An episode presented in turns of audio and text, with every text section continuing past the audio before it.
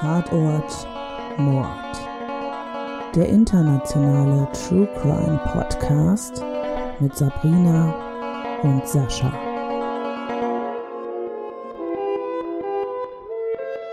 Und damit herzlich willkommen zu unserer Mai-Folge des Podcasts Tatort Mord. Ich bin Sabrina. Ich bin der Sascha. Und wir haben uns mal wieder zusammengefunden, um über einen True Crime Fall zu sprechen. Aber bevor wir das tun, muss ich noch ganz kurz erwähnen, dass wir letzte Folge unsere Geburtstagsfolge hatten und das haben wir viel zu wenig gewürdigt, weil ich am Anfang der Folge total vergessen habe, uns selber zu feiern. Ich finde, das wollte ich unbedingt noch mal äh, loswerden, weil ich dich nämlich auch fragen wollte, ähm, welcher der der Fälle, die wir gemacht haben, äh, dich so am meisten bewegt oder gepackt hat? Hm, schwierig zu sagen. Ähm, ich glaube, das mit Breivik, mhm. das. Ja, das ja. ist auch meins, ähm, immer noch mein absoluter Gänsehautfall, muss ich sagen. Ja, ist, glaube ich, aber auch der populärste. Ja. ja, das kann sein, ja. Aber das ist wirklich, wenn ich daran denke, dass, oh, der, den fand ich auch richtig heftig und auch äh, schwer ähm, da irgendwie die Fassung zu bewahren. Ja. Hm. Genau. Ähm, des Weiteren würden wir uns natürlich freuen, wenn ihr uns weiter auf Spotify bewertet oder uns auf Instagram oder Facebook folgt. Da findet ihr uns einfach unter Tatort Mord. Und wenn ihr sowas nicht, wenn ihr kein Instagram oder Facebook habt und uns trotzdem etwas mitteilen wollt, dann könnt ihr das auch gerne einfach per Mail machen er könnte uns eine E-Mail schicken an tatort-mord.gmx.de und ähm, genau, da freuen wir uns, wenn wir mit euch in Kontakt treten können. Und dann würde ich sagen, legen wir jetzt mal los, ne, Sascha? Ja, klar. Gut, los geht's. Heute reisen wir in einen sehr kleinen Ort, nämlich nach Skidmore im US-Bundesstaat Missouri. In diesem kleinen Ort wohnen Stand 2010 nur 284 Menschen. 2019 sollen es nur noch 257 gewesen sein. Dieser Ort ist auch nur so circa 0,85 Quadratkilometer groß. Der Ort ist bekannt für seine Punking Show, die alljährlich stattfindet. Das ist wie so ein großes Festival wird es aufgezogen. Da gibt es dann Rallyes mit Traktoren, wo auch Kinder schon dran teilnehmen können und viele andere Sachen halt, die zur Unterhaltung dienen. Ansonsten passiert das Jahr über nicht viel in diesem kleinen Örtchen. Und weil dort vermeintlich nichts Aufregendes passierte, ging der junge Bezirksstaatsanwalt David direkt nach der Uni in das ländliche Nodaway County, zu dem auch Skidmore gehörte.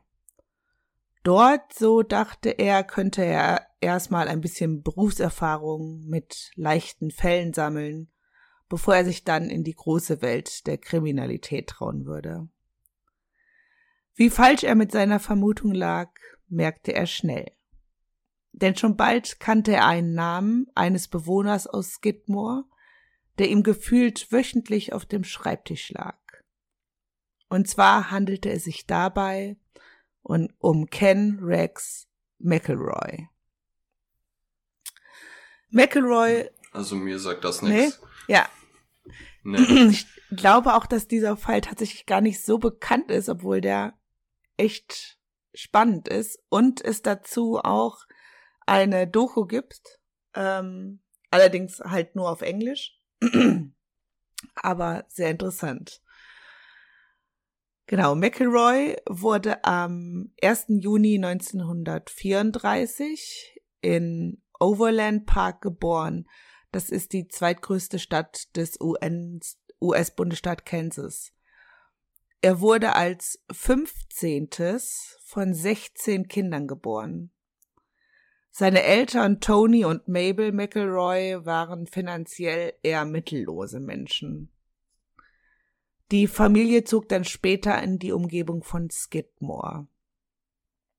In der Schule war McElroy nicht sehr erfolgreich, was unter anderem auch an seiner nicht vorhandenen Motivation lag. So brach er in der achten Klasse die Schule ab.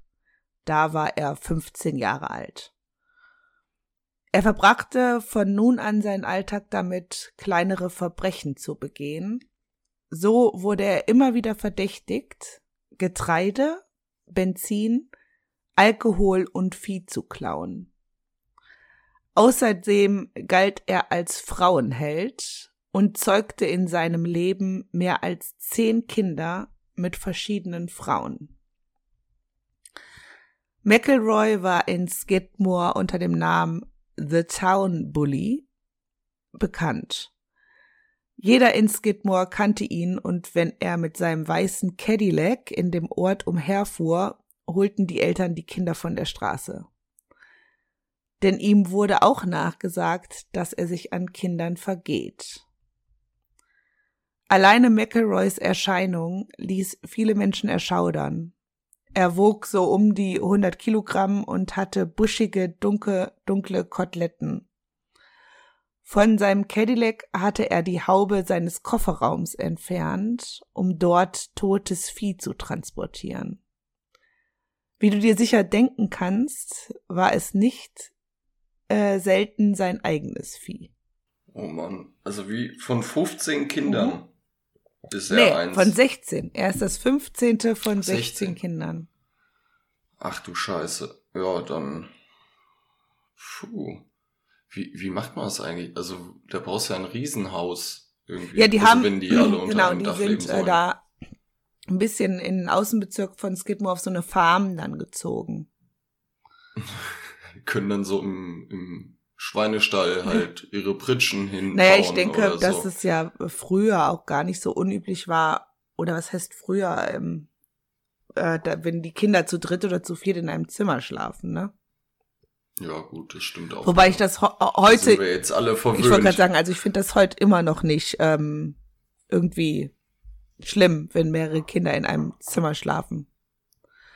Nee, man ist halt einfach nur verwöhnt ja, irgendwie. Richtig. Naja, gut. Ähm, ja, also ich hatte schon so ein Bild von ihm vor mhm. Augen mit Koteletten, bisschen dicker. Mhm. Ne? Ich meine, 100 Kilo, je nachdem wie groß der halt ist, ist das eigentlich gar nicht so viel. Ja, er ist halt sehr oder bullig. Halt ziemlich viel. Sehr. Ja, dann so Cadillac, ja. ne? Da hat man schon so ein Bild im Auge. Ja. So Kettenportemonnaie ja. oder so. Ja, und dann halt Kofferraum irgendwie äh, demontiert, damit er da Kadaver durch die Gegend fahren ja. kann. Da würde ich, äh, ja. Würdest du auch deine Kinder reinholen, wa? ja, ja. Ja. Vermutlich schon, ja. Ja. Ja, abgefahren. Ja, ja, war also sehr vom Erscheinungsbild so, damit man sich das noch besser vorstellen kann. Also wie gesagt, die haben auf einer Farm gewohnt und er, ähm, die Kinder mussten halt auch alle mitarbeiten auf dieser Farm. Und das ist ja harte körperliche Arbeit und dadurch hast du natürlich auch so eine gewisse Statur. Du bist halt nicht schmächtig, sondern du bist halt wirklich bullig, kannst gut anpacken, hast natürlich eine Menge Kraft.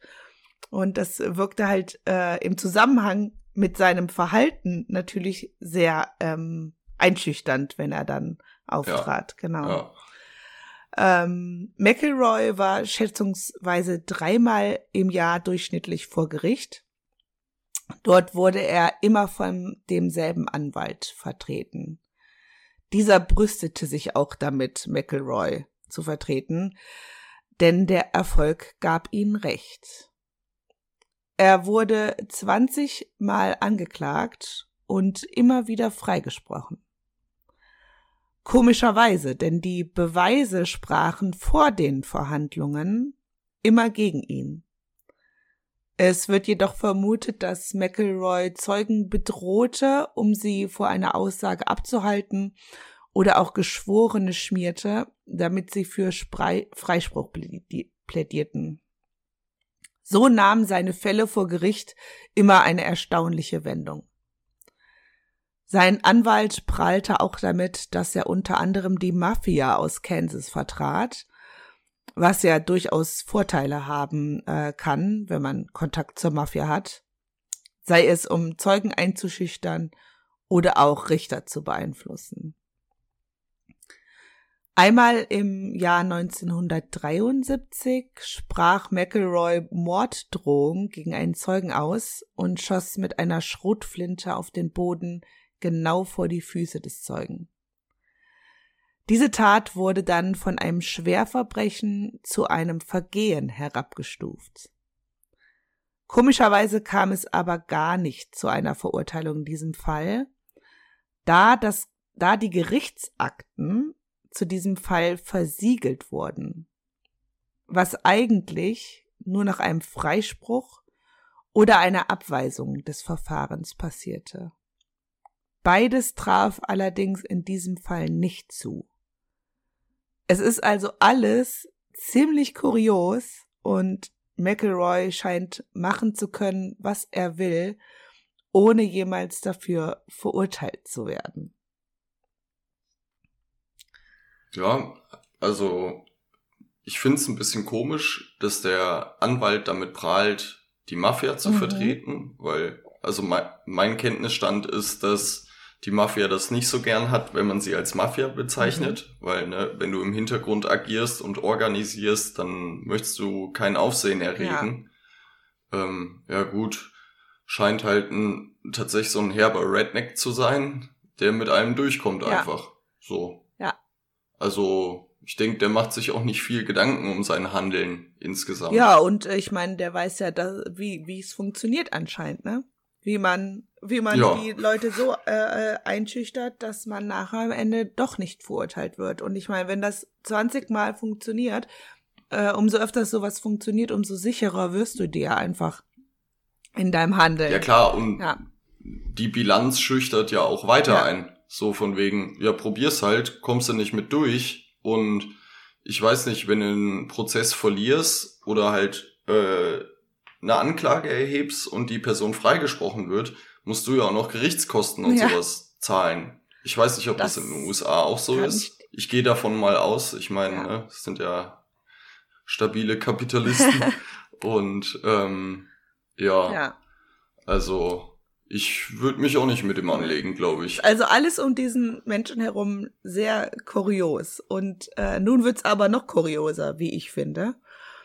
Ähm, weil als ich die folgende Information gelesen hatte, habe ich erst gedacht, ähm, ich habe das falsch übersetzt, weil ich die meisten Informationen halt in englischer Sprache gelesen oder beziehungsweise habe ich mir auch englischsprachige Podcasts ähm, zu diesem Fall angehört und ich dachte wirklich, ich hätte es falsch übersetzt, aber ich habe es oft genug überprüft und äh, denke, dass es so richtig ist. Also ähm, als McElroy mit seiner dritten Ehefrau Alice zusammenlebte, lernte er zeitgleich seine vierte und letzte Ehefrau im Jahr 1969 kennen. Da war McElroy 35 Jahre alt und die Frau, oder besser gesagt das Mädchen, das er kennenlernte, war da gerade mal zwölf Jahre alt und besuchte die achte Klasse. Jetzt fragst du dich sicher, wie ein 35-jähriger Mann eine zwölfjährige Schülerin kennenlernt. Äh, das ist ganz einfach. Er ist regelmäßig mit seinem Auto hupend einem Schulbus hinterhergefahren, so lange bis der Bus die Kinder an der Zielstation ablieferte. Er hatte dabei sein Augenmerk auf dieses bestimmte Mädchen gerichtet, nämlich auf äh, Trina McCloud. Er schaffte es tatsächlich immer wieder ähm, Trina zu vergewaltigen. Und als Trina 14 Jahre alt ist, wird sie von McElroy schwanger. Und so bekommen auch die Eltern von Trina mit, was da vor sich geht. Sie zeigen McElroy wegen sexueller Belästigung an Minderjährigen an. McElroy wollte nun aber Trina heiraten. Ihre Eltern stimmten denen aber nicht zu. Und dann, ein paar Tage bevor es zu dem Prozess wegen der sexuellen äh, Belästigung gegen McElroy kam, brannte das Haus von Trinas Eltern nieder und jemand erschoss den Hund der Familie. Es wurde hier äh, für nie jemand zur Rechenschaft gezogen. Allerdings war allen klar, wer diese Tat verübt hat. Und nur ein Tag nach dem Brand gaben die Eltern von Trina nach und stimmten einer Hochzeit zu. McElroy ließ sich also von seiner noch Ehefrau Alice scheiden und heiratete Trina nur drei Tage vor Prozessbeginn und so erging er also dem Prozess wegen sexueller Belästigung an Minderjährige, da er ja nun mit der Geschädigten verheiratet war und man bei einem verheirateten Paar von einvernehmlichen Geschlechtsverkehr ausgeht. Was ja völlig verrückt ist, da es natürlich auch in Ehen Vergewaltigung gibt. Und Klar. ich meine, selbst in Deutschland gilt eine Vergewaltigung in der Ehe erst seit dem ersten 1997 als strafbar. Ja. Das muss man sich ja. mal überlegen. Und dieses arme Mädchen, also nur durch die Hochzeit ist er schon wieder diesem Prozess entgangen. Das ist, also, das finde ich so kurios. Ja, der kommt halt ganz, ganz offensichtlich mit allem durch. Ähm, Trina wohnte ab da an bei McElroy und dessen Ex-Frau Alice, die nämlich immer noch auch da wohnte, weil die Trennung von Alice war ja eigentlich ja nur Mittel zum Zweck, ne, um dem Prozess zu entgehen. Ähm, 16 Tage nachdem Trina das gemeinsame Kind zur Welt gebracht hat, fliehen sie und Alice zu den Eltern von Trina. McElroy macht sie allerdings ausfindig und brachte sie wieder zurück in sein Haus. Daraufhin soll er zu dem Haus von Trinas Eltern zurückgekehrt sein, als die Eltern nicht da waren, und erneut das Haus niedergebrannt und den Hund erschossen haben. Oh Mann. Ja, das ist kurios, oder? Ist gestört. Das ist eine, also. ja, das ist eine Geschichte, die kannst du dir echt nicht ausdenken. Und als ich, ich konnte das nicht glauben, als ich das gehört und gelesen habe und habe dann natürlich ein bisschen dazu ähm, weiter recherchiert, wie ist das äh, juristisch, wenn du dein Vergewaltigungsopfer heiratest. Und ähm, habe tatsächlich viele Berichte gelesen, dass das bis heute in manchen Staaten noch so gemacht wird. Und dass da auch Eltern aktiv dieser Hochzeit zustimmen, um der Schande zu entgehen, eine vergewaltigte Tochter in der Familie zu haben. Ja gut, dazu muss man aber, glaube ich, auch wissen, dass ähm, in den USA die Kirche einen höheren Stellenwert hat, wie es jetzt hier zum Beispiel in Deutschland ist. Ja, da ist es ja tatsächlich so, dass du halt blöd angeguckt wirst, wenn du sonntags nicht in der Kirche erscheinst und äh, ja. Naja, da ich würde mal sagen, da ist insgesamt auch nochmal ähm, konservativer einfach. Ja, konservativer und halt oberflächlicher. Ja, ja also so ähm, nach außen hin muss alles ähm, gut sein. Ja weil sonst du als Mensch nicht gut bist. Aber das, Und, also, ja. das ist ja, also völlig äh, abstrus und so fern der Realität irgendwie, ne? Also, ah, ja, nun gut. Ähm, McElroy wurde dann wegen Brandstiftung und Körperverletzung und Vergewaltigung angeklagt. Zu dieser Zeit wurde Trina mit dem gemeinsamen Baby in einer Pflegefamilie in Maryville, Missouri untergebracht. Das ist ungefähr so 23 Kilometer von Skidmore entfernt. Äh, McElroy wurde gegen eine Kaution von 2500 Dollar freigelassen. Er fuhr zu dem Haus, wo seine Frau und sein Kind untergebracht waren, und saß stundenlang davor und starrte es einfach nur an.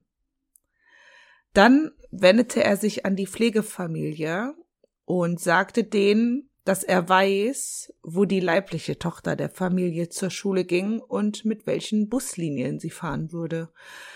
Er sagte der Familie, dass sie gerne Mädchen gegen Mädchen tauschen könnten. Daraufhin erhob die Pflegefamilie Anzeige gegen ihn. Also der hat den halt indirekt gedroht, ne? Den er gerade hat, hör mal, ja. ich weiß, wo die fährt und ja. wenn ihr wollt, können wir gerne Mädchen gegen Mädchen tauschen, ne? Das. Ein Viehhandel. Ja, ja, ist schon, ja. Da merkt man einfach, wie abgestumpft und eiskalt er einfach ist, ne? Dass ihm das auch einfach egal ist. Irgendwie ja. schaffte es McElroy trotzdem, dass seine Frau und seine Tochter wieder bei ihm einzogen. Am 27. Juli 1976 soll McElroy auf den Farmer Romaine geschossen haben. Daraufhin wurde er mal wieder angeklagt. Bei der Gerichtsverhandlung sagte McElroy aus, dass er zur Tatzeit nicht mal in der Nähe der Farm von Romaine gewesen sei. Das bezeugten auch zwei Waschbärjäger. Die sagten nämlich, dass McElroy zu der Tatzeit mit ihnen zusammen im Wald unterwegs gewesen sei. Und letztendlich wurde McElroy freigesprochen. McElroy und Trina bekamen in den nächsten zwei Jahren noch zwei weitere Kinder. Und eines der seiner Kinder betrat im Jahr 1980 einen kleinen Tante Emma Laden in Skidmore. Dieser Laden wurde von einem Mann namens Ernest Bowenkamp und seiner Frau Louis, Lois so betrieben. Zur Zeit, als das Kind den Laden betrat, arbeitete die Angestellte des Ehepaars Evelyn Summy gerade. Sie geriet mit dem Kind McElroys in einen Streit, da das Kind, da sie das Kind verdächtigte, Süßigkeiten zu stehlen. Und diese Unterstellung brachte McElroy so auf die Palme, dass er anfing, die Familie Bowenkamp zu verfolgen und zu drohen. So parkte er einfach stundenlang vor deren Laden oder Haus und beobachtete sie aus seinem Auto heraus. Eines Tages, als Ernest Bowenkamp im Laden zugange war, betrat McElroy mit einer Schrotflinte in der Hand den Laden. Er ging in den hinteren Teil des Ladens, wo sich Ernest aufhielt, und bedrohte ihn mit der Waffe. Die beiden gerieten in eine hitzige Diskussion, die darin endete, dass McElroy Ernest mit der Schrotflinte in den Nacken schoss.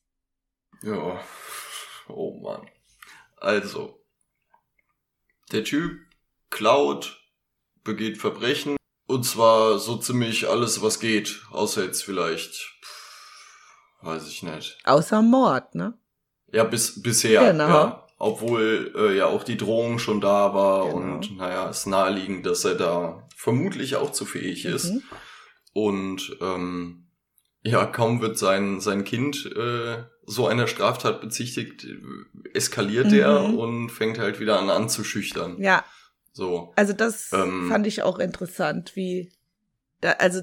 Ja, an, andererseits ist halt auch die Frage, ähm, warum fängt der Typ dann von dem Laden mit ihm an zu diskutieren, wenn der andere eine Schrotflinte dabei hat? Also ich würde da nicht groß rumdiskutieren. Mhm. So, das ist halt, ich weiß nicht.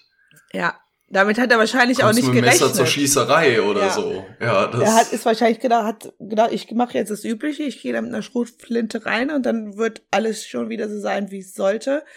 Und ähm, eventuell war das ja dann die Kurzschlussreaktion, ja, äh, dass er ihm dann mit der Schrotflinte in den Nacken schoss. Ja. Genau. Ähm, Ernest überlebte diese Attacke allerdings und McElroy wurde wegen versuchten Mordes angeklagt. Bei dieser Gerichtsverhandlung wurde McElroy wegen Körperverletzung verurteilt.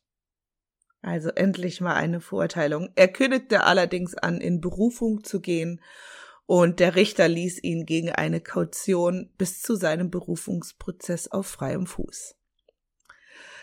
Ein paar Tage, nachdem er wieder auf freiem Fuß war, lief er bewaffnet mit einem M1, M1 Garant-Gewehr, das versehen war mit einem Bajonett, eine Bar in Skidmore. Also ein Bajonett, weißt du, was das ist, ne? Ja, das ist ein Messer am Lauf. Ja, genau. Also das ist ja, um, wenn die Munition leer ist, abstechen genau, zu können. Genau, so ein Schwert oder Dolch, der halt ja. oben. Genau. Ähm, ähm, genau, ein Bild dazu lade ich dann einfach mal hoch, ähm, für alle, die nicht wissen, wie sowas aussieht. In der Bar äh, fing er dann an, darüber zu philosophieren, was er Ernest alles antun möchte. Das führte dazu, dass mehrere Bürger von Skidmore sich zusammentaten, um zu überlegen, was sie dafür tun könnten, sich und andere vor McElroy zu beschützen. Dazu berieten sie sich auch mit dem Sheriff, der schlug vor, erstmal eine Nachbarschaftswache zu bilden. Ähm, der Termin für McElroys Berufungsverhandlung kam immer näher wurde dann aber kurzfristig noch einmal verschoben. Und das hielt McElroy für einen Grund zu feiern und fuhr mit seiner Frau Trina in seinem Pickup-Truck zu der Bar in Skidmore. Am gleichen Tag, nämlich dem 10. Juli 1981, trafen sich einige Bürger der Stadt in der Stadthalle, um mit dem Sheriff zu, zu besprechen, wie sie sich schützen können. Die Bürger erfuhren während ihres Treffens, dass McElroy sich im Ort befand. Der Sheriff rat den Bürgern von Skidmore, noch die direkte Konfrontation mit McElroy zu vermeiden. Und nachdem der Sheriff mit seinem Polizeiauto Skidmore verlassen hatte, beschlossen die Bürger, sich auf den Weg zu der Bar zu machen, in der sich McElroy und seine Frau aufhielten. Nachdem sich McElroy ein paar Drinks genehmigt hatte, kaufte er sich noch ein Sixpack Bier und Zigaretten. Dann ging er mit seiner Frau wieder zum Pickup. Trina fiel auf, dass sich ungewöhnlich viele Menschen um sie herum aufhielten. Die beiden stiegen ins Auto. McElroy zündet sich eine Zigarette an, die er allerdings nie zu Ende rauchen konnte, denn dann fielen mehrere Schüsse. Ein Schuss traf ihn durch die Heckscheibe in den Kopf. Circa 20 Sekunden lang wurde mit mehreren Waffen auf das Auto von McElroy geschossen. Seine Frau Trina konnte unverletzt aus dem Wagen aussteigen und sich in Sicherheit bringen. Getroffen wurde McElroy zweimal von verschiedenen Waffen. Dieses Geschehen wurde von rund 46 Zeugen beobachtet, darunter auch der amtierende Bürgermeister von Skidmore. Es rief keiner einen Krankenwagen. Jeder der anwesenden Zeugen gab später bei einer Fragung, Befragung an, nichts gesehen zu haben und nicht ein einziger konnte einen potenziellen Schützen benennen, abgesehen von McElroys Frau Trina. Die sagte, dass sie einen der Schützen identifizieren konnte. Schließlich wurde das FBI eingesetzt, um Licht in die Sache zu bringen, denn eigentlich sollte der Fall ja leicht zu klären sein. Eine Tat mit so vielen Zeugen sollte doch zu lösen sein. Doch bei der Befragung durch das FBI sagte jeder einzelne Zeuge das gleiche aus. Sie sagten alle, dass sobald der erste Schuss fiel, sich alle auf den Boden geworfen haben, und als die Schüsse verstummten, konnten sie niemand ausmachen, der eine Waffe bei sich trug.